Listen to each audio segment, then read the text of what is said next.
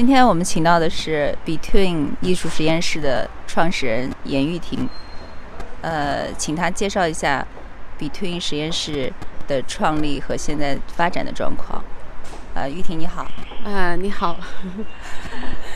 嗯，其嗯，其实 Between 艺术实验室到目前为止已经开创了大概两年。然后我们最开始的时候是成立在北京，然后大概呃去年的时候我们在上海开了那个第二个分空间。然后我们当时定义成一个实验室的，还是以我们的一个初衷和态度出发的。虽然我们的空间也具备画廊的属性，但是可能与画廊会有略微差别的是，我们希望以项目的制度来推进展览，然后我们大部分每一个项目是针对为艺术家提供一个很大的一个自由度的一个平台，希望针对呃每一个展览可以跟艺术家共同经历一次创作的过程，嗯，所以大概我们每个项目都会准备在半年以上，然后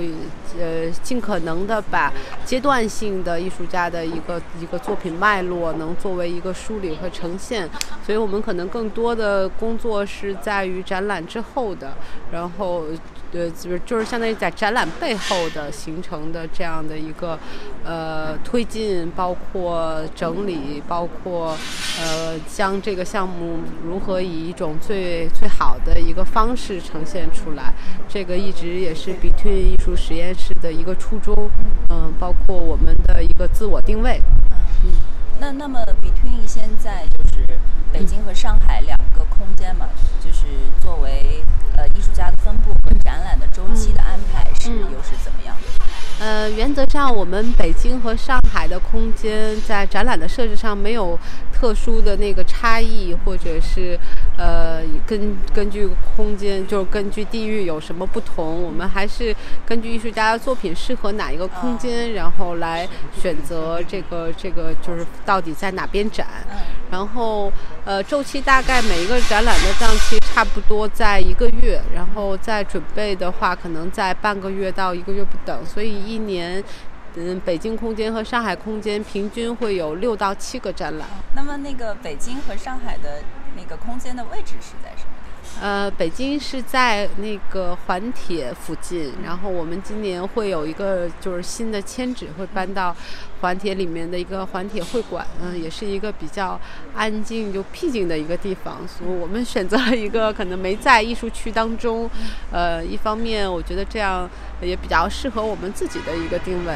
嗯，上海的话是在杨树浦路的北外滩艺术区。呃，上海我觉得整体的艺术环境和艺术园区相对比较分散。嗯，呃，我们就是当时选择就选择了杨树浦路的北外滩艺术区，这里面也是一个很老的，好像应该是个纺织工厂吧，改建的一个艺术园区。也是个艺术区，也有艺术家工作室。对，那个呃，大部分里面还是以艺术家工作室比较多。嗯。